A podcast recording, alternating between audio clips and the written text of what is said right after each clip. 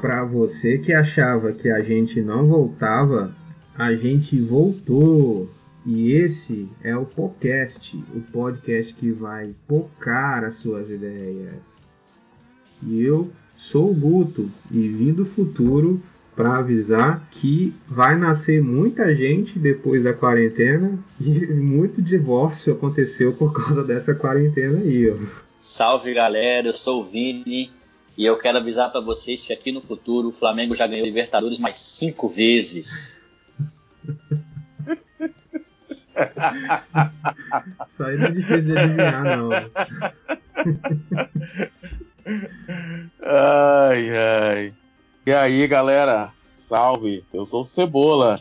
Aqui no futuro, acabou de sair os Novos Vingadores, acabou de sair, tá fresquinho aí, ó. Tô assistindo aqui na Netflix agora. Rapaz, você tá muito no futuro, né, cara? Porque já saiu do cinema e foi pro Netflix. Não, os novos, né? Os Novos Vingadores. Pois é, galera. A gente resolveu gravar esse episódio sobre como a gente acha que vai ser o futuro pós-quarentena. É, e a gente está no meio da quarentena. Hoje, o dia da gravação desse episódio é 18 de 4 de 2020 e a gente veio aqui fazer algumas especulações sobre o que a gente acha que vai acontecer no futuro pós-pandemia do coronavírus. Mas antes, vamos aos nossos salves e avisos.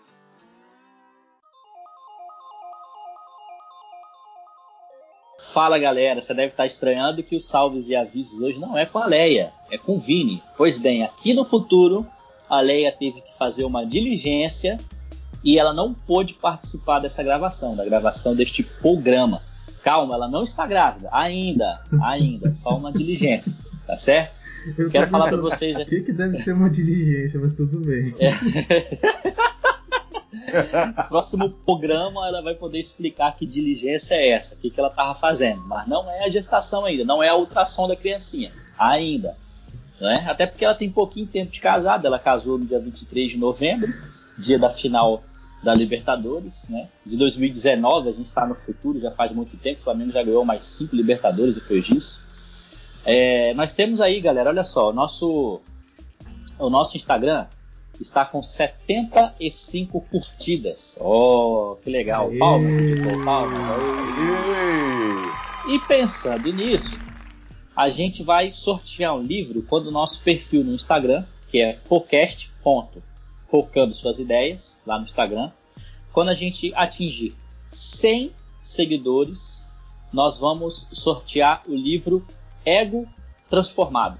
Do Tim Keller. Do Tim Keller, isso aí. Então, ó, falta. Ô, Cebola, você já curtiu a, a, o nosso perfil no Instagram? Quem? Quem? Tá certo, ele não tem, ele não tem Instagram. Eu esqueci não que ele não, tem Instagram. Eu não tem tá Instagram, não. Mas o YouTube eu curti, o YouTube eu curti. É. Sou membro agora da nossa página do YouTube. Show de bola. Show de... A gente tá, tá tentando fazer o Cebola curtir as nossas páginas aí nas redes sociais. Então, ó, quando chegar a 100 seguidores, nós vamos sortear um livro massa, um livro top aí para os nossos seguidores. Eu vou tentar, vou tentar curtir. E é isso aí, e você pode mostrar a nossa página para as pessoas que você conhece, os nossos os seus amigos, que a gente tem podcast lá postado, é, não sei com que frequência, mas quase que semanalmente a gente está postando lá episódios durante essa quarentena. E de vez em quando eu coloco alguns textos lá, né? E tem uns textos bem bacanas, bem legais. Então curte lá, se você não curtiu ainda, e vai, passa para seus amigos, mostra para seus amigos para eles é, curtirem também e você concorrer, quando a gente chegar a 100 curtidas, ao livro, livraço, é um livretinho, mas é um livraço do Tim Keller, Ego Transformado.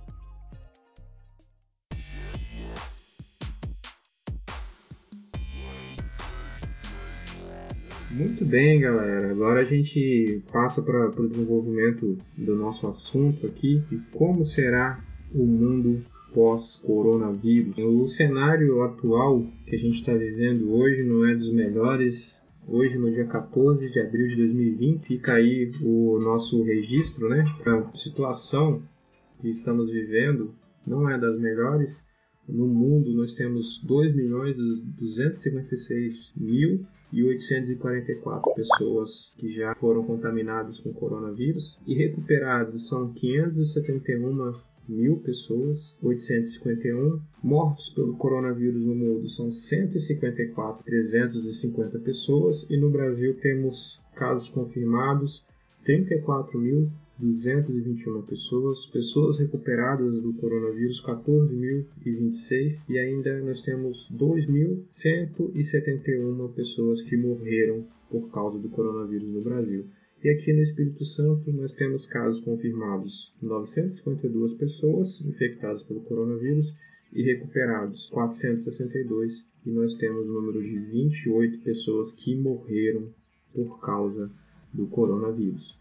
E aí, quando começou, né, galera, essa pandemia, as notícias foram chegando, e as autoridades foram falando de, de, fazer isolamento social, que a nossa ficha começou a cair. Eu, particularmente, não estava caindo, eu estava fazendo vários planos, estava planejando o retiro de jovens da minha igreja, convidando gente. E aí minha ficha começou a cair quando eu fui convidar um cara do Rio de Janeiro e ele falou assim: Rapaz, o bicho tá pegando aqui. É, não vamos falar disso agora não. Aí que minha ficha começou a cair. E hoje a gente já tá, tem um mês de quarentena que a gente está vivendo. E as notícias que vão chegando não tá dizendo que a quarentena vai acabar não. O isolamento, que a pandemia, a gente vê o, Atila e a Marino aí nas redes sociais, no YouTube, Roda Viva, dizendo que não é só uma gripezinha, que se a gente quiser voltar para o mundo a vida, para a rotina, a gente não vai voltar para o mundo como nós conhecíamos. E as notícias sobre vacina, são várias pesquisas e na melhor das hipóteses é para mais de um ano e meio que a vacina vai ficar pronta. E a gente está nessa situação, né? Mas nós conseguimos dar um pulo lá no futuro e voltamos para dizer para vocês como está a situação, ou melhor, como a gente acha que vai estar tá o futuro. Queria começar com meu amigo Fabrício Cebola, vulgo Fabrício Palmerino. como, como que você acha, Cebola, que vai estar a situação da economia do Brasil, do mundo aí, como é que vai estar, tá, cara? Você acha que vai ter desemprego? Você acha que todo mundo vai estar empregado?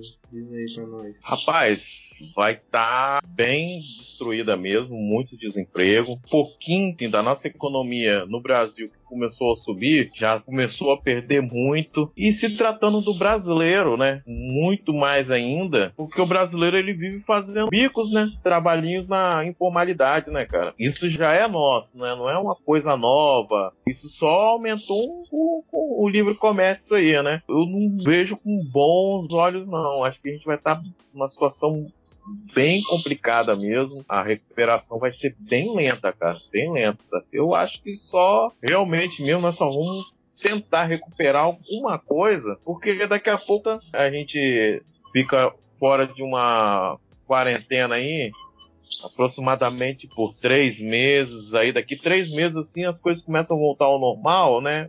Supostamente que o vírus vai ficar circulando, né? Como nós estávamos conversando aqui, a previsão de, de melhora real é daqui um ano e meio para fazer uma para começar a, a, uhum. efetivar uma suposta vacina, né? Na melhor das então, hipóteses, né, cara? Porque na melhor das hipóteses, um ano e meio. O então, tempo normal de desenvolvimento de uma vacina aí que você tá valendo é cinco anos. É. Então, a gente, para a economia nossa, nossa do Brasil começar a rodar de novo, acho que só lá para 2024, por aí, cara, esse tempo todo, porque vem eleição, para tudo, e vai vir uma série de coisas aí, uma série de acontecimentos que aí complica tudo. 2022 tem Copa do Mundo, nem sei se vai ter. É, tem Copa do Mundo, né? E já tem que começar a planejar o carnaval aí, como é que vai ser. Carnaval no Brasil não pode. Não é, carnaval no né? Brasil começa em dezembro e só acaba em em março, abril. março, né? Então, aí, rapaz, é um prejuízo grande, tá? E principalmente dizendo, né, do nosso trabalho informal, né?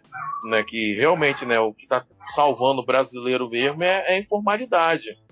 É, né? Nós temos... vai ter muito mais gente na informalidade quando eu, quando eu acho que vai, eu acho que essa quarentena ela tá for nos forçando a isso, muito mais gente na, na informalidade.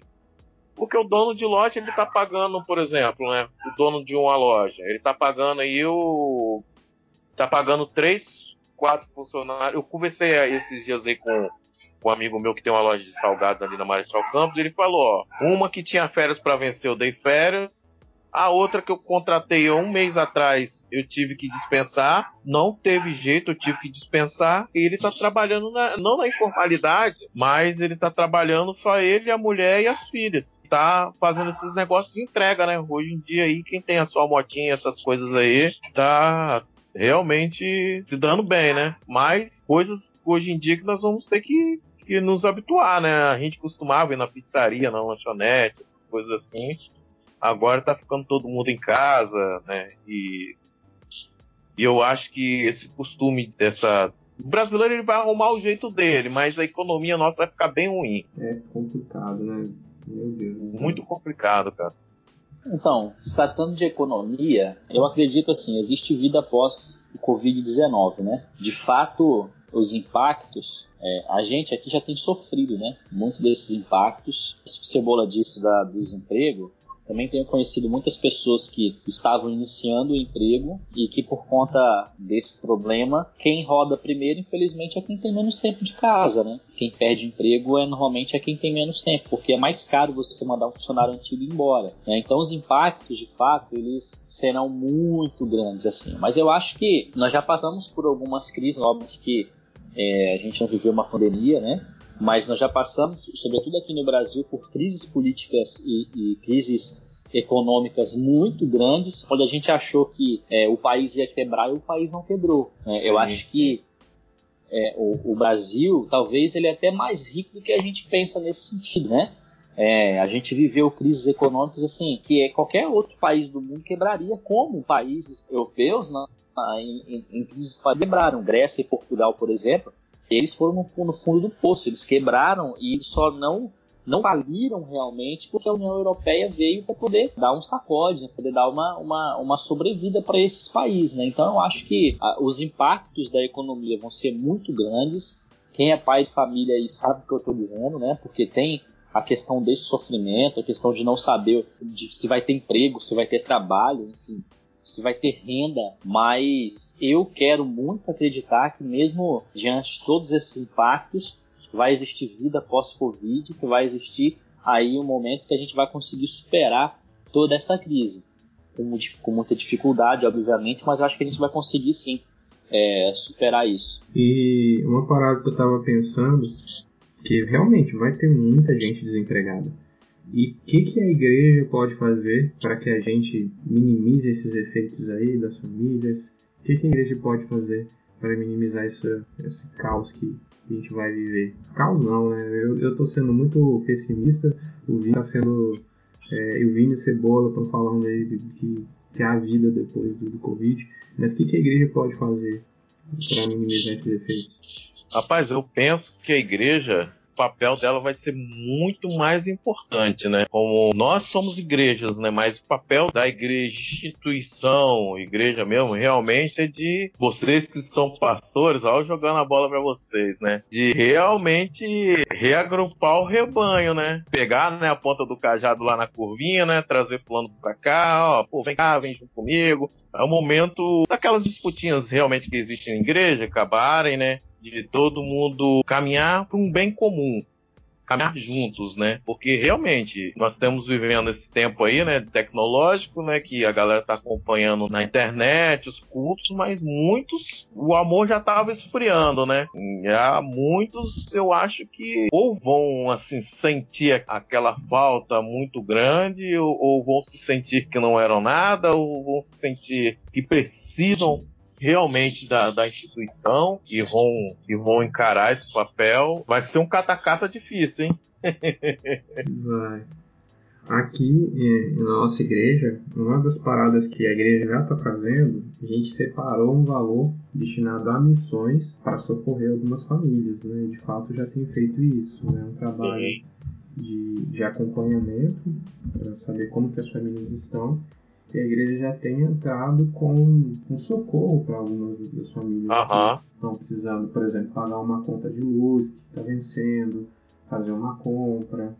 Então, graças a Deus, a a igreja que eu faço parte tem essa visão já já tem antecipado, né? Porque, por Aham. exemplo, quem é autônomo, cara, não, não tá conseguindo trabalhar direito. É, eu que tô trabalhando. E Por exemplo, um exemplo meu, eu que tô trabalhando, mas as coisas subiram tanto, velho. Subiram tudo, velho. Tudo, tudo que você vai comprar aí tá tudo mais caro. Tudo mais caro Sim. e seu salário continua o mesmo, tá tudo mais caro. Você fica em casa, é luz mais cara, é água mais caro, mais comida, porque todo mundo come em casa, né?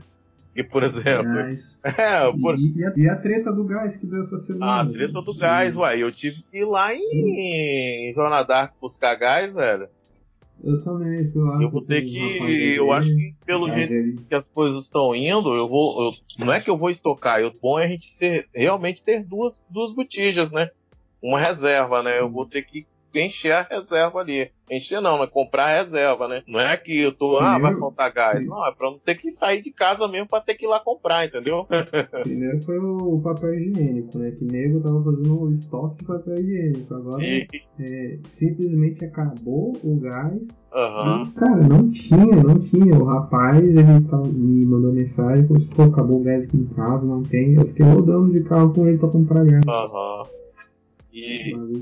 sinistro, né? É, rapaz. Engraçado que o gás de todo mundo acaba sempre na- no perrengue, né? O meu acabou Pô, também. foi, foi, foi. Rapaz, eu falei a semana toda, eu uso o meu exemplo, eu falei com o meu sogro bem assim, ó, compra outra botija de gás pra gente não ter que sair de casa pra vocês. Aí ele foi e comprou, aí o cara falou bem assim, não, eu vou lá no, no, no estoque e vou voltar. Aí eu falei, não, beleza. Aí eu fiquei na minha, tipo assim, aquele negócio entrou na minha cabeça que ele ia voltar, né?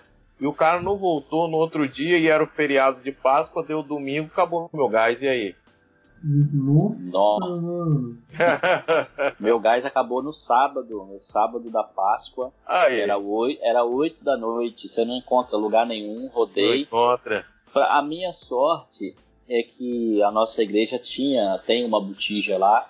E aí, para aquele dia, eu fui lá na igreja e peguei a botija para pelo menos terminar a minha janta, né? Como que a igreja pode amenizar esses impactos, né? Ao longo do- da, da- da história, eu percebo que a igreja, ela se perdeu um pouco na sua missão. Ah, a igreja focou muito no espiritual. Porém, quando a gente estuda um pouco da história da igreja, a gente percebe que a igreja também tem uma missão social, ah, Aham. sobretudo na, na comunidade onde ela está inserida, no contexto onde ela está inserida, que é de transformar as pessoas que estão naquela sociedade. O evangelho, de, de certa forma, é, e Jesus mostra isso quando ele entra na vida das pessoas, quando a gente lê os evangelhos, que ele Aham. só não foi mudar a vida das pessoas de forma espiritual, mas ele muda também a vida social das pessoas. Né? O demoniado de Gadara, por exemplo, enfim, são é, inúmeros exemplos, o cego de Jericó, enfim. E a igreja, ela, ela de, alguma, de alguma forma, ela perdeu um pouco dessa visão e, e- e a gente só vai amenizar esses impactos voltando para essa visão de que a igreja ela tem cuidado espiritual, sim, mas a gente precisa olhar para a nossa comunidade local, para onde ela está inserida e pensar em como que a gente pode servir essa comunidade, em como que a gente pode auxiliar essa comunidade de maneira que o serviço social da igreja ele não se perca. É, eu tenho visto alguns amigos fazendo esse trabalho social, de, de- estão em comunidades bem carentes assim, e aí eles acabam am- ampliando um pouco mais. né? A igreja do, do Guto está cuidando dos domésticos da fé, aqueles que vão precisar de um gás, né? Que ele vai precisar de pagar uma conta. Isso é o cuidar social. Aí nós Uhum. temos outros amigos que estão numa, numa periferia, né, onde pessoas estão precisando mais, e aí, cara, eu tô vendo o cara todo dia indo pra rua pedindo doação, levantando cesta básica, entregando, subindo o morro para levar, porque a- o papel da igreja também é esse, e a igreja em algum momento ela se perdeu, e a gente precisa resgatar isso, sobretudo nesse tempo da pandemia. Verdade. Sim. E- E eu tô, eu tô querendo mesmo, eu tô querendo gravar um podcast, um episódio especial, cara, sobre o cuidado social, Aham. né? Relevância social é, da igreja, Sim, em sim. tempos de crise, né? Trabalho na- nas comunidades. É. E aguarda aí, você que é nosso ouvinte, que em breve a gente vai ter um Vai rolar. podcast com, com convidados que estão na linha de frente desse trabalho aí. Isso aí. E o Vini, o Vini tá falando ali que é uma, uma, coisa histórica mesmo. Eu lembro da minha época da realmente a igreja ser uma, um, um, braço do, do, governo, né? Na época do, do, que era o ticket de leite, né? Na época era, era ticket. Não sei, vocês são novinhos aí, mas eu que sou, sou mais velho aí, é, tinha um papel muito grande, cara, a igreja papel social que ele distribuía esses, os vale ticket do leite, alimentação, e aí era, era cadastrado pelo governo. Era um papel social que a igreja tinha muito grande, cara. Então, é, cuidado da igreja, né, em tempos de crise, como a gente está vivendo, vai também aumentar. Sim, sim. E vai ser um tempo, está sendo um tempo que a gente vai ser obrigado a, de fato, viver nossa, nossa dependência de Deus assim como a mordomia cristã, né, de você usar os recursos de fato uhum. para o reino de Deus. Eu acho que com a mudança dos tempos, talvez acompanhar a evolução da igreja, ela foi olhando muito externamente, né? As igrejas, né, elas foram um pouco se fechando mais, esse trabalho da igreja rodando o bairro, a igreja, né, a igreja do bairro Confim ali é a referência. A igreja, todo mundo procura a igreja, né? Sabe que ali você vai ser ajudado, você vai ser acolhido, né? Alguma coisa social vai acontecer na igreja. Com esse crescimento todo que nós tivemos nos últimos anos, infelizmente, e até de pensamento, e as coisas também foram evoluindo, né? Periferia, e hoje, para você tocar a campanha de uma pessoa, a pessoa joga um balde d'água em você. Então as coisas também, né? Não só a igreja foram se fechando, mas também as pessoas também, elas foram se fechando, né? Antigamente era todo mundo na porta da rua, você ia passando, conversava, você conhecia. Hoje em dia você mora no apartamento, tu, né? Eu tenho colegas meus que moravam em casa, hoje eles moram em apartamento, eles falam, rapaz, pô, eu moro oito anos no apartamento, mas eu não sei o nome do meu vizinho. Eu, eu sei que ele bate lá na parede às vezes que meu garoto começa a fazer bagunça, ele bate lá falando que quer dormir, mas não sei o nome dele.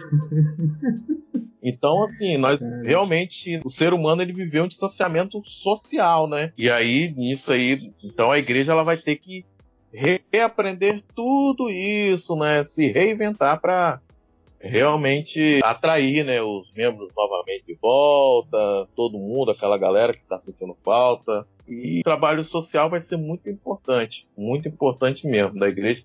A igreja se fazer presente na comunidade. É, mesmo não podendo ter contato né, de abraçar, de estar uhum. reunido no mesmo espaço, o engajamento social vai ter que acontecer, né, cara? Eu acho que mais do que nunca.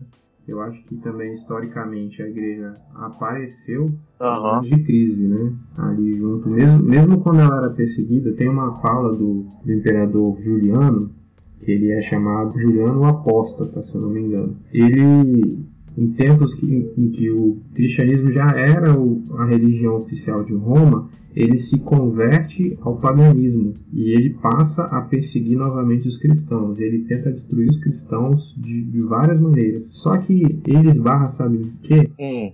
Em que os cristãos eles faziam ação social e alimentavam os pobres. E os cristãos não alimentavam só os pobres que eram cristãos, eles alimentavam também os que não eram cristãos.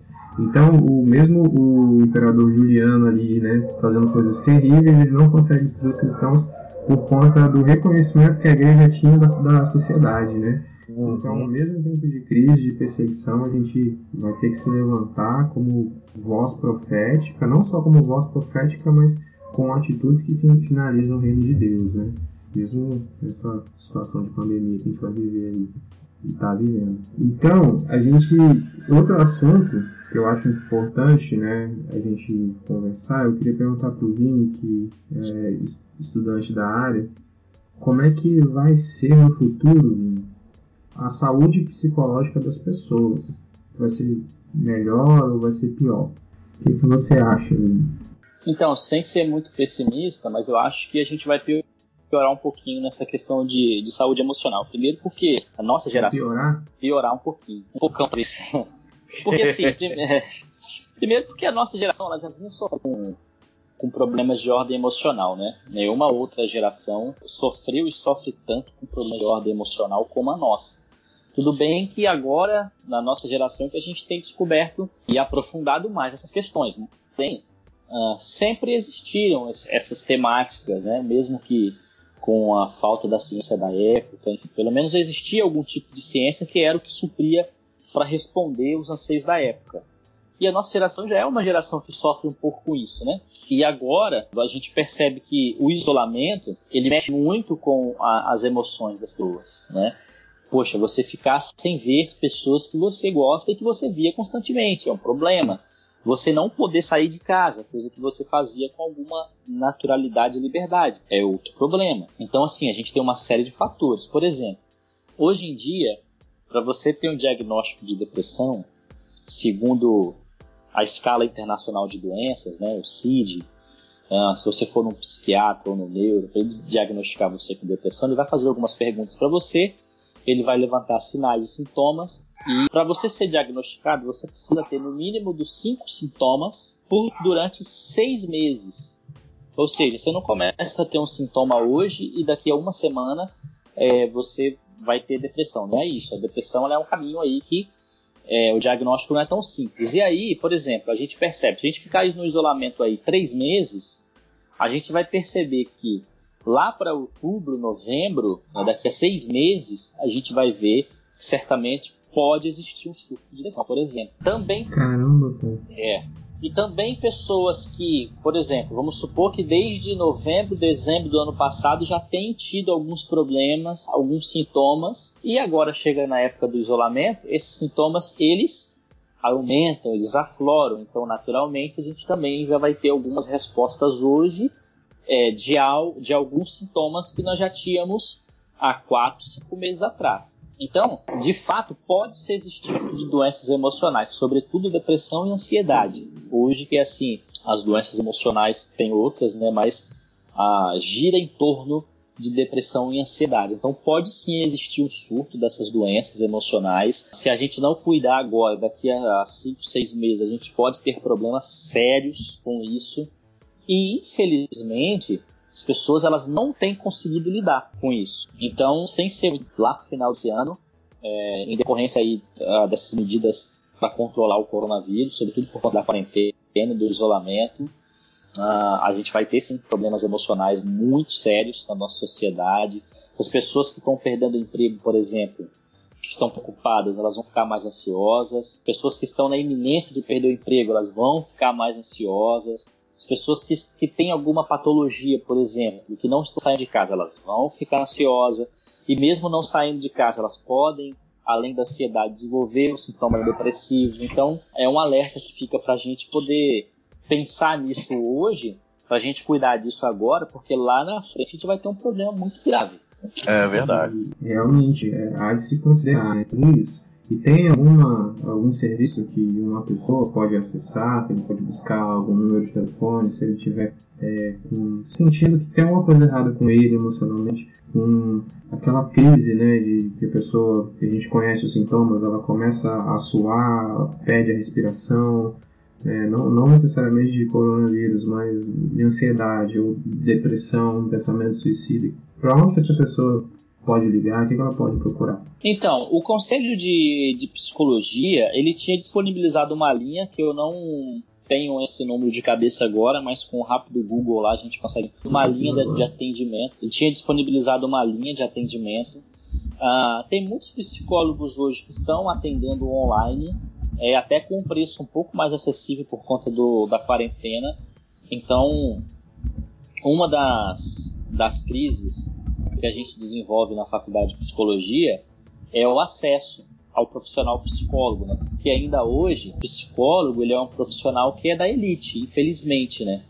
É o cara que é assalariado ele não consegue pagar uma terapia por semana, por exemplo, mesmo com, com com os valores sociais, enfim, uma série de coisas. Você vai num, num, num, programa da prefeitura, tem lá o psicólogo que vai atender em grupo, né? Ele tem a função dele, mas não é a mesma coisa que fazer uma terapia uma vez por semana. Mas hoje tem profissionais que estão atendendo com preço acessível à população, atendendo online também, por videoconferência a gente tem o Centro de Valorização à Vida, que uh, é sempre divulgado no Setembro Amarelo, mas ele funciona o ano inteiro, né, com profissionais. Escrever, né? Isso, ele funciona o ano inteiro. com bons, com bons profissionais ali, com boas pessoas, pessoas treinadas é, para atender né, pelo telefone. Então a gente tem aí alguns meios, né? E é importante frisar que também nada substitui a boa e velha conversa, né? Se você, às vezes você tem aquele amigo, é, você não vai, é óbvio que esse amigo não vai substituir o terapeuta, mas assim, se você tem aquele amigo e você está sentindo que você precisa conversar com alguém, que você está no isolamento, liga para esse amigo, faz uma chamada de vídeo, conversa com ele. Então assim, tem, além desses serviços profissionais, tem outros meios que a gente pode tentar, como se fosse uma estratégia de fuga, sabe? Assim, uma estratégia de enfrentamento, eu vou dizer, para a gente poder ficar bem emocionalmente nesse tempo. E, e, eu acho que vale lembrar as dicas que você deu lá no três, dois programas atrás, os dois episódios atrás, é, de, de, você organizar uma rotina. Você está tá em casa, não está trabalhando, mas organize uma rotina é, de trabalho, de, de o que você vai fazer no dia, é, uma coisa que tem me, me, ajudado também é fazer exercício. Acho que tem um aplicativo que faz exercício em casa, faz exercício em casa. Então, converse com amigos e, cuide de você nesse tempo, porque realmente vai ser, já está sendo bem complicado, né? É, passar por esse isolamento social. Muito bom. É, por exemplo, é. uma pessoa que tem síndrome de ansiedade, cara, a pessoa tem síndrome de ansiedade, ela vai ficar vendo lá, como é que é o nome do programa lá? Notícia do Corona News, do Coronavid. Corona News, né? De seis da manhã até meia-noite, só coronavírus, só morte. É cara, é verdade. Essa pessoa vai surtar, entendeu? Não, desliga a televisão. Exatamente, desliga a TV. Aqui em casa eu tive um. Livro. Aqui em casa a gente teve um exemplo, né? A Lu, ela estava estudando. Cara, estava estudando mais ou menos aí umas 14 horas por dia, mais ou menos. Sem exagero nenhum. Ela ia pro computador às 7 da manhã e às vezes saía às 8, 9 da noite. Cara, chegou o tempo, ela tava já, deu à beira do surto, não tô aguentando, e começou a, a sabe, a gente parou para conversar eu conversei com ela. Agora você vai fazer uma, uma rotina para você e você precisa adaptar essa rotina. Então, por exemplo, você vai, se você estudar de manhã, à tarde você vai diminuir a sua carga horária de, de estudo e à noite você não vai estudar a partir das 18. O dia que você não tiver aula de manhã, você pode acordar um pouquinho mais tarde e estudar só na parte da tarde. Então, se você acordar muito cedo, você estuda na parte da manhã inteira e na parte da tarde você dá um descanso entende? Uhum. Nem, nem que seja para poder olhar. A gente, a gente tem a Sky em casa, né? Então, assim, nem que seja para poder olhar e ver se está passando algum filme, por mais seja repetido, para lá e ver o filme, né? E aí, assim, a gente, é, ela conseguiu, e a gente estava até conversando um pouco sobre isso até, é, que ela conseguiu dar uma relaxada. Hoje, para você ter ideia, ela falou assim, ó, hoje eu não vou estudar, Aí a gente começou a brincar de adedonho. A gente ficou umas duas horas na sala, televisão desligada, né, tá? a gente brincando de adedonho ali. Raiz, é, é, raiz. Né? Não, é e, e, ali, assim, você, além de você distrair a mente, é uma coisa que parece muito boa, mas você distrai a mente, você tira aquela pressão, você para de pensar é, nas coisas que estão acontecendo, enfim, nas informações ruins. E aí a gente tem que se virar como pode, cara, infelizmente, entendeu? Não dá para você ir na rua dar uma, dar uma corrida, não dá para você fazer muita coisa, mas em casa você tem que tomar isso para poder é, é, se virar aí, entendeu? Pois é, a gente pois tem é. que fazer o que pode, né? E, e se alienar até se for necessário, se está fazendo mal, esse tanto de, de notícia que vem chegando, uhum. para de ver. É, eu... para de assistir, porque se você ficar sabendo ou, ou não, não vai mudar nada.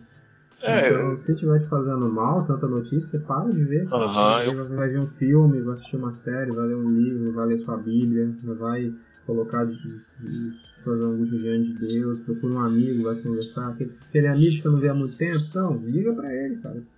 O meu, o meu escape aqui é como eu falei no podcast passado, né? Que eu jogo online. Aí tem dia que eu esqueço da vida aqui, conversando com a galera. Ele. Tem uma menina lá que ela tem constantemente depressão. Ela é. Tem. Ela é cheia de, de, de das, das doenças lá. Aí tudo que, que qualquer tipo de doença você fala, ela fala que tem. Mas aí ela. Hipocondríaca? Oi? Igual hipocondríaca, igual o mel. Não, não, mas ela é realmente. ela é realmente doente. Ela. E, e aí ela falou que esse convívio dela com a gente lá no, no Discord, lá, que nós conversamos lá, a galera do grupo ficou online conversando, deu um, um, um desestresse muito grande para ela, bicho. E tipo assim, é tipo. Depois você acostuma jogar online, né? Tipo, a gente tá conversando aqui, batendo esse papo, né? Falando sobre né, essas coisas que estão acontecendo conosco. E lá, hora que tem hora que junta 30 pessoas lá, cara. Igual eu tava falando tem um amigo meu da Inglaterra, tem de Portugal, eles falando sobre o, o Covid-19 lá, como é que eles estão. Eles dão a notícia assim, eles falam o que acontece lá, aí dá uma semana e meia mais ou menos o negócio estoura aqui, né? É tipo um, um, um prenúncio, né?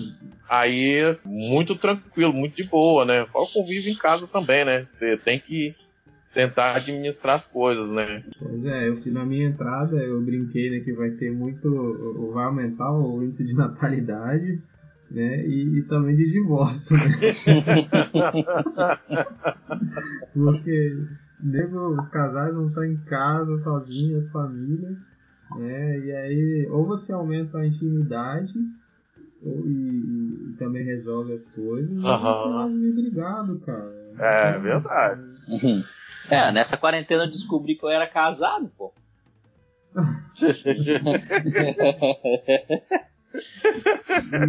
pois é, tem muita gente descobrindo, cara, muita coisa legal sobre a pessoa que mora junto com ela, né? é, descobrindo. A, a, eu tô achando interessante algumas coisas que a gente vai acompanhando nas redes sociais, os pais valorizando os professores, falando que como que os professores conseguem dar aula para um monte de gente, uhum. um monte de menino, né? Tinha que ganhar o que ganha por semana, os prints dos pais dos professores, é né? muito interessante. E tá sendo bom porque tá acordando a galera para a necessidade de, da educação dos filhos, de passar tempo com os filhos, de passar tempo com o cônjuge. Porque realmente não estava normal. Ah, o estilo de vida que a gente estava vivendo era um negócio insalubre mesmo, a gente estava adoecendo e a gente foi obrigado a parar e que a gente aproveite, né? Já que não dá para trabalhar, não dá para passear, vamos olhar para dentro uhum. de casa, vamos olhar para dentro de, do nosso coração é. E ver o que a gente tem pra tratar, né, cara? Uhum. Gente. Senão essas paradas vão continuar aí e a gente vai surtar em algum momento, cara. E pode ser pior, né? Verdade. E pra gente continuar a nossa conversa, é, Cebola, como é que você acha que vão. A gente até começou a falar disso, né? Como é que vão estar os relacionamentos familiares? Melhores ou piores? Vai ter muito mais neném nascendo ou muito mais divórcio chegando? Rapaz, a... não vai ter jeito, né? Não pode sair, né?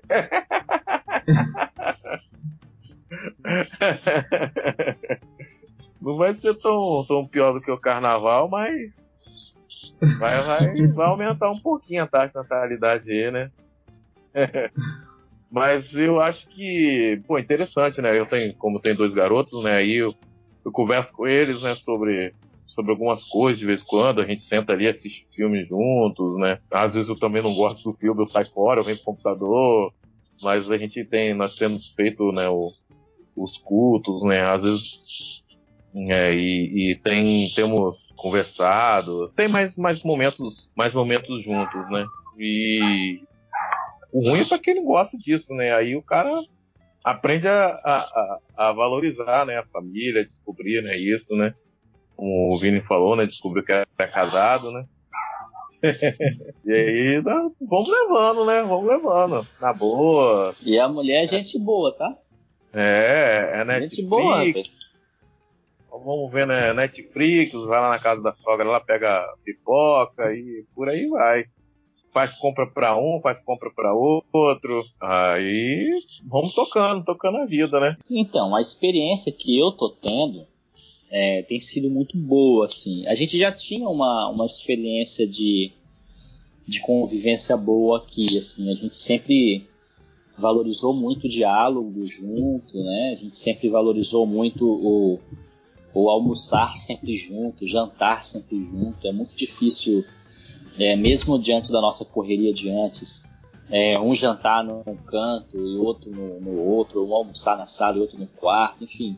A gente sempre valorizou isso, os momentos de conversa, né, desde o do, do início do casamento.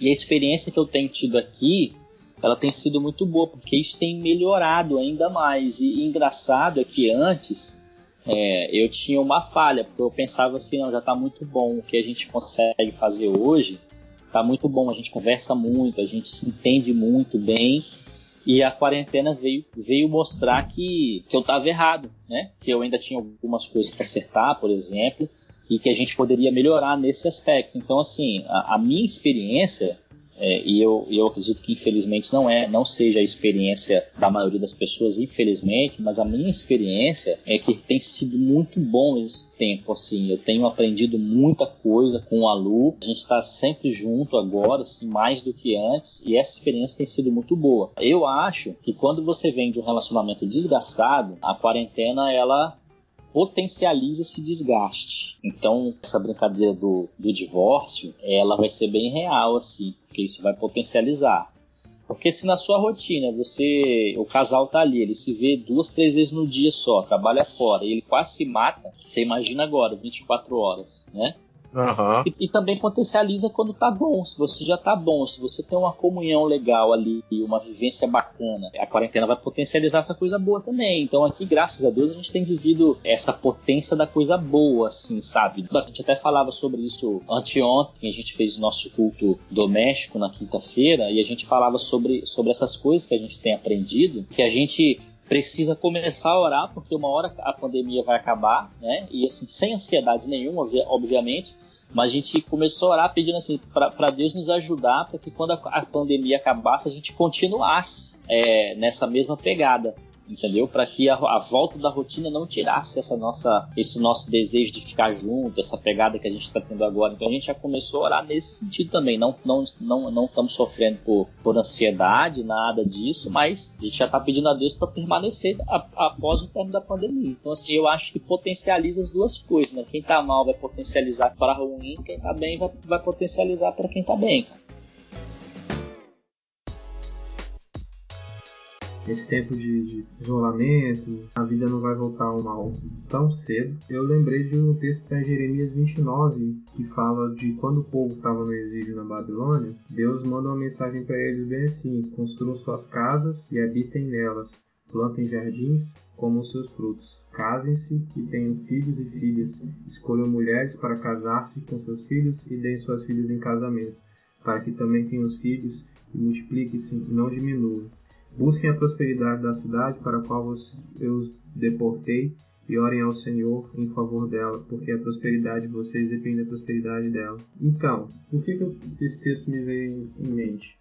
É que o povo estava exilado na Babilônia, supostamente era um tempo de tristeza, de lamento, de muita coisa ruim, um tempo de luto, mas Deus vira para eles e fala assim: Cara, vida que segue, segue a vida normal, desfruta aí, trabalha o que for possível trabalhar, é, orem pra, pela prosperidade de, de Babilônia, do exílio, né? Supostamente estavam presos. Então, eu acho que fica para nós aí, a gente está, de certa forma, vivendo um, um, um exílio dentro de casa exílio da sociedade, né, dentro da nossa casa. E aí a vida não pode parar, cara. E se a gente começar a pensar de que no futuro, que tudo vai ficar bem, e só vai usufruir no futuro, cara, a gente vai entrar em umas crises muito pesadas que não vai ter como a gente é, sair delas, não.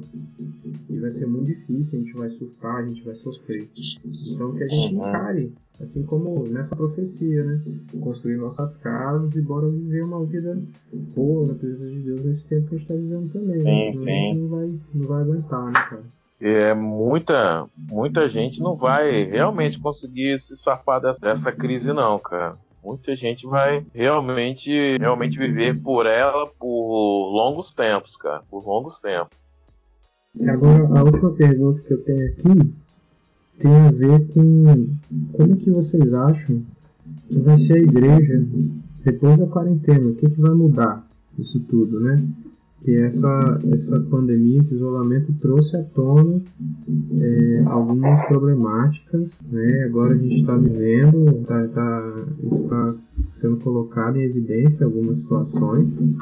E como é que vocês acham que vai ser a igreja pós-quarentena? O que, a gente vai levar de bom isso tudo? O que, que a gente vai adaptar nossa vida comunitária?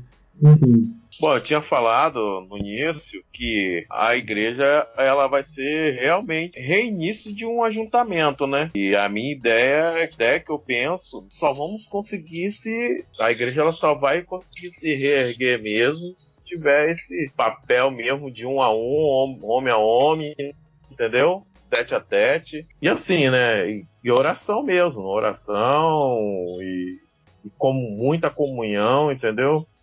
Realmente buscar mesmo a, a, a, comunhão entre os membros e a ideia que eu penso de uma igreja reestruturada, né, para não dizer para alguns outros escandalizar renovada, né? tá me escandalizando muito ultimamente, isso é boa. Poxa. então, eu acho eu acho que o principal desafio da igreja é perceber que a igreja não é o templo, não é o edifício. A igreja no primeiro século, ela não era o templo, até porque Jesus mesmo disse, né, que essa igreja não seria o templo seriam as pessoas, né? Por exemplo, tenho percebido algumas pessoas com muitas crises porque elas não têm conseguido fazer algumas coisas no templo, né? Algumas liturgias, alguns rituais. Eu penso que a maneira com que a gente aprendeu algumas coisas, por exemplo, para o cristão antigo, que seria evangelizar? Evangelizar seria convidar para ir para a igreja pro culto, né? Talvez essa cultura americana que a gente teve, que a gente recebeu quando os americanos vieram plantar a igreja aqui no Brasil. Ou evangelizar era, de alguma forma, em linhas gerais, de forma muito simplista, era convidar alguém para ir no culto na sua igreja. Só que agora você não está tendo culto na sua igreja. As pessoas elas não podem confundir achar que evangelizar é pedir para assistir a live. As pessoas, as pessoas precisam compreender que Jesus nos chamou não para nós irmos à igreja, mas para nós sermos a igreja. E nesse tempo da pandemia a gente precisa reaprender isso. Nós somos a igreja. Não quer dizer que aquela reunião do ajuntamento, da congregação, ela é dispensável, não, pelo contrário, a gente precisa dela. A gente precisa aprender que nós somos a igreja. Então, quando essa pandemia passar, será que a gente vai dar valor muito mais à liturgia ou ao relacionamento? que a igreja precisa voltar a dar valor ao relacionamento. Quando a gente Perfeito. lê o livro do Atos, então, quando a gente lê o livro do Atos, a gente percebe que aquela igreja dava muito mais valor ao relacionamento. A gente não pode desprezar realmente ali, até templo, ele evidencia também a questão do ajuntamento, a gente consegue ter esse relacionamento ali, é muito saudável, a gente precisa disso também. Eu preciso, com muita falta, confesso para você que, de verdade, assim, eu não, eu não sei é, eu não estou tendo motivação para escrever um sermão para pegar na frente do celular. Eu não estou tendo, cara. Tenho, tenho tido um conflito muito grande, assim. Eu tenho orado e pedido muito a Deus para Deus me dar graça e misericórdia. Porque é, eu preciso olhar no olho das pessoas quando eu estou pregando, quando eu estou falando. Eu estou olhando para a tela do telefone. E, e, a tela do telefone é o meu retorno. Então eu estou vendo a mim mesmo na tela do telefone. Entende? Então, assim, a gente precisa aprender nesse pós-pandemia a dar valor ao relacionamento, a entender que a igreja de fato somos nós. É, não estou dizendo isso para corroborar com o discurso de que a gente não precisa da igreja, pelo contrário, ah, quem está entendendo o que eu estou falando vai saber que a gente precisa sim da igreja, que a gente precisa sim desse ajuntamento, mas a gente precisa dar valor ao relacionamento, ao contato com as pessoas. Esse lance do só convidar não é o evangelismo, né? A gente tem visto que nos últimos 10, 15 anos, sobretudo aqui no Brasil, a gente tem visto a questão do discipulado, acho que tem tentado, tentado trazer isso de volta, na né? questão do discípulo ao lado, contato, uhum. relacionamento. Então a gente precisa resgatar isso. E após o isolamento, a gente precisa compreender a maneira que a gente vai dar sequência a isso, a esse relacionamento, a valorizar esse relacionamento, a querer ir na casa das pessoas, para conversar com as pessoas, não só para ficar, sabe, fazer uma liturgia lá de um culto engessado na casa das pessoas. Às vezes as pessoas acham que levar a igreja para dentro da casa das pessoas é levar uma liturgia que acontece na igreja. Não é assim que funciona também. A gente vai precisar compreender. E aí eu penso que não seria nem se reinventar, é voltar a ser o que era antes. Porque a história da igreja mostra que nós já éramos assim, né? E num, num, num certo, num certo tempo a gente deixou de ser. Então é, a gente vai precisar voltar a ser a, a esse sentido de igreja. Né? Então, quando uhum. você fala desse reinventar, eu acho que está querendo dizer isso assim, né? de voltar a ser o que a gente já era. É, justamente isso aí, Vini. Esse tipo né, de, de relacionamento interpessoal, né? Hoje em dia você fala isso, né? Relacionamento interpessoal, né? é. né? Mas a nós, né, que já tivemos isso aí, essa questão dessa comunhão, essa coisa toda, a igreja que eu falo, é, como você explicou perfeitamente aí as palavras que eu não sei explicar corretamente, mas. Tenho feito umas, umas reflexões sobre isso. Primeiro, assim, eu faço muitas perguntas. Eu tenho mais perguntas do que respostas. Por exemplo, eu fico me questionando quantas pessoas vão voltar para a igreja, os cultos, depois que acabar a pandemia. Você tem vários tipos de pessoas aí que vão à igreja. Será que aquele cara que era religioso só de aparência, ele volta? Eu acho que volta. É, ou, ou, ele vai passar por um momento decisivo que ele vai falar, velho, eu sou um sem vergonha mesmo, eu tô aqui na igreja, estou aqui na igreja de, sei lá, de aparência, né? Vou sair desse negócio mesmo. Eu acho que alguns, alguns poucos vão fazer isso, só que tem uma galera que eu acho que tá pirando nessa pandemia porque perdeu aquilo que elas precisam. Né? Elas precisam do culto, elas precisam daquela espiritualidade que é aparente. Né? Essa galera tá pirando porque não tem mais o culto para ela ir, porque é a única fonte que ela tem de, de espiritualidade.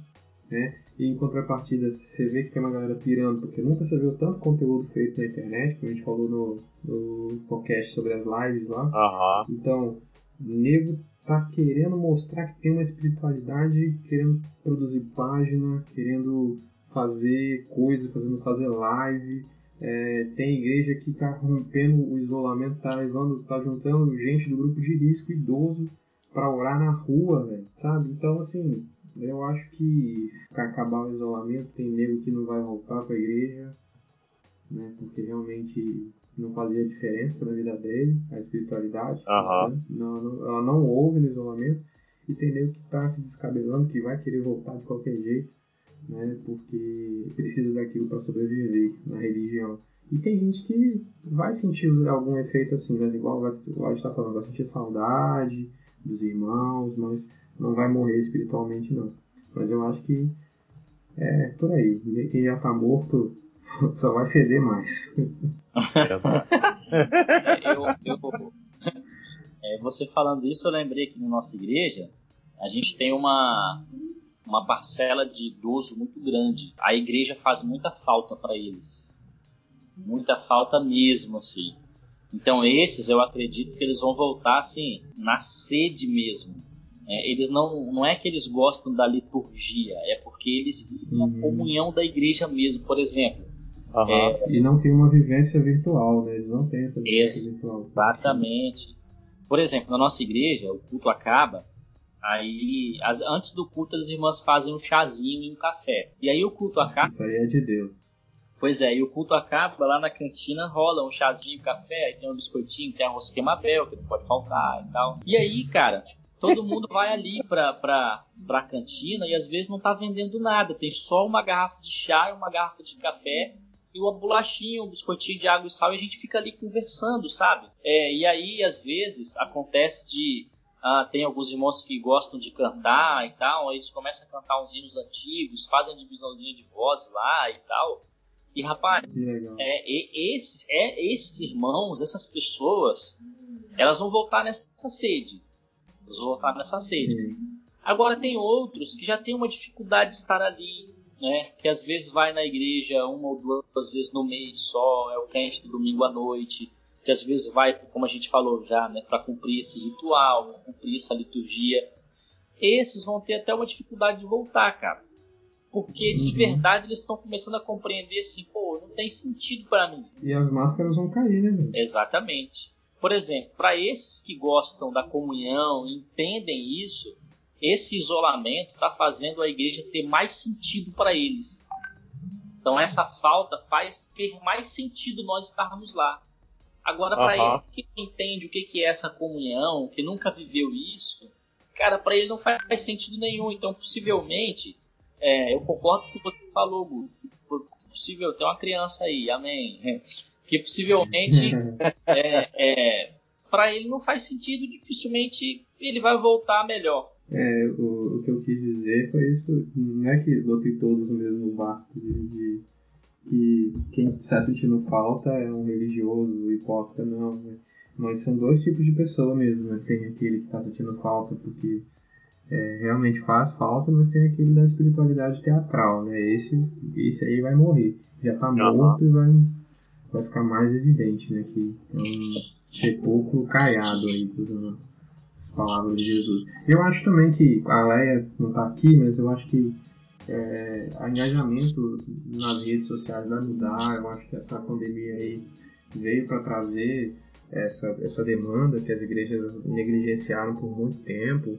Nós demoramos chegar lá na, na, na internet com qualidade, né? Uhum. Quando muito o que fazemos é transmitir o culto, e muitas igrejas não transmitiam o culto por é, achar que a pessoa não ia para o culto e assistir em casa. Mas enfim, eu acho que vai mudar bastante coisa na nosso, nossa vida como igreja quando acabar algo, essa pandemia. Tem algo na nossa igreja, assim, é, a gente não transmitia o culto, né? Quando eu cheguei já não transmitia, não havia transmissão e aí eu decidi manter dessa forma. Ah, a gente percebeu algumas coisas, por exemplo, algumas lives que a gente fez, quase é, tem pessoas que sequer foram à igreja na vida, assim, na nossa igreja, né? É, talvez possam frequentar outras igrejas, ou talvez não sejam crentes, né? Eu vejo pessoas que comentam lá e eu sempre eu tenho feito uma, um, uma brincadeirazinha no final do culto, que eu peço assim, ó, primeiro que pedir uma música aí, se a gente souber tocar e cantar, vai encerrar o culto com essa música. E aí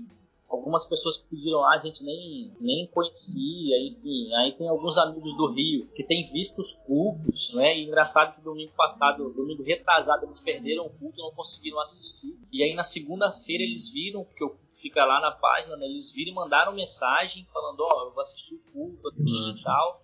É, então esse alcance já fez com que algumas pessoas da igreja, porque eu tenho pastoreado por telefone, infelizmente, eu tenho ligado para os irmãos da igreja, já fez com que algumas pessoas pegassem isso e ó, é, vamos continuar transmitindo o culto, porque a gente tem visto que o alcance tem sido legal, uhum. de alguma forma a mensagem tem, tem chegado, enfim, então a gente vai ter que se adaptar também a isso, né, nessa questão de poder é, transmitir, de fazer que esse alcance chegue a pessoas e também tentar romper esse desafio, né? De pensar assim, pô, será que eu não vou acomodar alguém? Será que de repente as pessoas, depois que acabar a, o isolamento da pandemia, será que elas não vão querer assistir de casa? É um desafio que a gente vai ter que pensar também, mas acho que tudo tem ônus e bônus, né? Verdade. Não, que eu tava falando na, na, na, vez passada também, isso é a mesma coisa aí, ô, Vini, que o bom do, do culto online é que você pode assistir ele depois. Você não, você não, precisa, não precisa ficar preso ali. Não, não precisa seguir o ritual do horário, né? Ai, ai. Não, não sei porque, tipo assim, eu tenho já costume de, não de assistir lives, mas de assistir culto online, né? Eu tenho alguns pastores aí que eu assisto alguns cultos, então eu faço isso, né? Eu ah, assisto, tem vezes que eu assisto culto aí de, de um ano atrás, sim, bacana, eu acho muito favorável. E uma das coisas também aqui na igreja, quando nós estávamos fazendo live, é justamente isso aí. Era pessoas que já foram da igreja do Bonfim, né, comentaram depois, ó, oh, o culto foi bacana, eu assisti aqui. Ah, eu tô assistindo, tal, mas não, a gente não. Realmente era, era primo de não sei quem, não sei quem, que vinha na igreja quando era criança, que né, tava se sentindo alegre, assistindo. É, é um, um, na realidade a live é uma outra forma de evangelizar, diferente, né? Diferente. A pessoa assiste no horário mais cômodo dela, no, no horário no horário que cabe ali, certinho. Mas é, é isso, eu acho que essa pandemia vai trazer mudanças né, para a igreja. Muita mudança. Eu acho que vai ser bom de alguma forma a gente olhar para dentro, né? Sempre é bom olhar para dentro, sempre é bom. E uma parada que eu tenho ouvido em alguns lugares, né? Toda a grande mudança que acontece na sociedade e na história da igreja e na história, e nossa história né, como cristãos, acontecem depois de, uma, de um, momento de quebra, um momento de mudança, assim, de, de uma tragédia ou alguma coisa que acontece. Então, talvez a gente está entrando num novo tempo aí, né? a gente não sabe quando vai terminar, mas que isso não impeça a gente de viver a nossa espiritualidade, uhum. é, de de fato pôr em prática aquilo que a gente acredita, né? Porque agora é a hora né, de, de, de dessas, do povo olhar para nós, a sociedade olhar para nós e falar, é, esses caras realmente creem nisso aí que eles tanto cantam, né? Vocês estão de live que estão fazendo aí. Uhum. então, tá, na hora, tá na hora de uma espiritualidade engajada também, não só de live, mas de ação, para que a gente mostre o Cristo que a gente tanto crê, né? Não, verdade.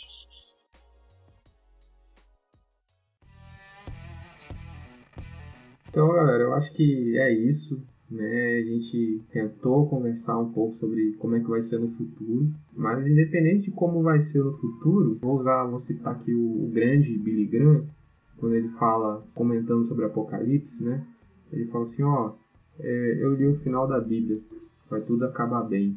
Né? Então ele leu as últimas páginas da Bíblia e nessas últimas páginas falam que a igreja vai, vai triunfar, algumas pessoas vão sofrer, vão morrer ali, mas no final a vitória já está garantida. Então a gente seguir vivendo, fazendo aquilo, aquilo que está ao nosso alcance, quem tem que sair para trabalhar, saia né, com cuidado, cuida dos seus aí. E uma coisa que eu acho importante também nessa época é a gente ser muito solidário, a gente procurar ajudar as pessoas, porque muita gente vai passar necessidade. E outra coisa que eu acho importante falar é se você está precisando de ajuda, peça ajuda a alguém. Peça ajuda. Se você tem coragem, vai nas redes sociais, fala ali alguma coisa, ou procura alguém que você, que você, que você confia. Peça ajuda. Nessa época a gente precisa se ajudar, porque pode ser, como a gente falou, demore bastante a passar tudo isso daí. É. E aí, alguém termina essa parada aí pra nós? Posso terminar. Termina aí, palavra de sabedoria. loucura, loucura, loucura, pessoal! Um forte abraço de toda a galera do podcast no seu coração. É isso aí, nós vamos ficando aí com mais um podcast. Falou, valeu, galera. Tchau, show de bola, foi massa o bate-papo, gente, valeu. Pra gravar. Tá gravando já. Vini, quando você for fazer esse, essas paradas da rinite, tenta fazer fora do, do, do microfone, mano. Depois é rinite. não dá pra tirar, não. Ah, agora. Agora não foi eu, foi a Lu que fez. Vocês estão com coronavírus e estão escondendo aí. Não, é renite vírus mesmo. Gente, espera aí que Sofia acordou, que em casa tá uma bagunça. vou ver se. Uhum, mas tá no finalzinho já também. Já tá no finalzinho já. Deixa ela mas participar então, aí, é... participação especial da Sofia.